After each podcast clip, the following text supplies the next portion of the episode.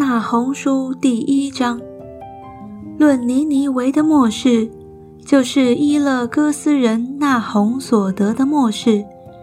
耶和华是祭邪施暴的神，耶和华施暴大有愤怒，向他的敌人施暴，向他的仇敌怀怒。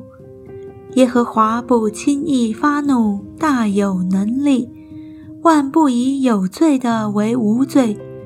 他乘旋风和暴风而来，云彩为他脚下的尘土。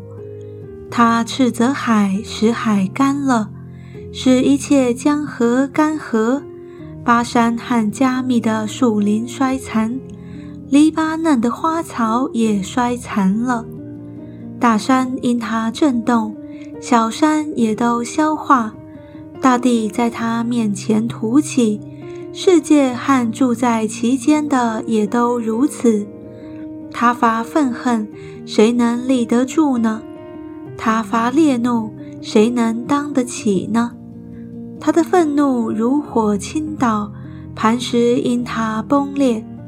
耶和华本为善，在患难的日子为人的保障，并且认得那些投靠他的人。但他必以涨溢的洪水淹没尼尼维，又驱逐仇敌进入黑暗。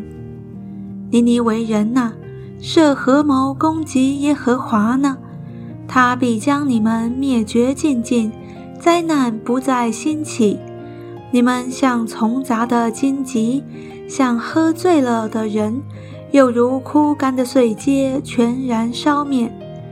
有一人从你那里出来，图谋邪恶，设恶计攻击耶和华。耶和华如此说：尼尼微虽然势力充足，人数繁多，也被剪除，归于无有。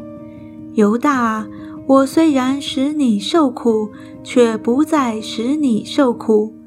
现在我必从你颈项上折断他的恶。扭开他的绳索，耶和华已经出令，指着尼尼维说：“你名下的人必不留后，我必从你神的庙中除灭雕刻的偶像和铸造的偶像，我必因你鄙陋，使你归于坟墓。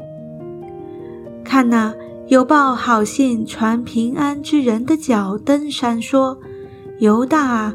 可以守你的节期，还你所许的愿吧，因为那恶人不再从你中间经过，他已灭绝尽尽了。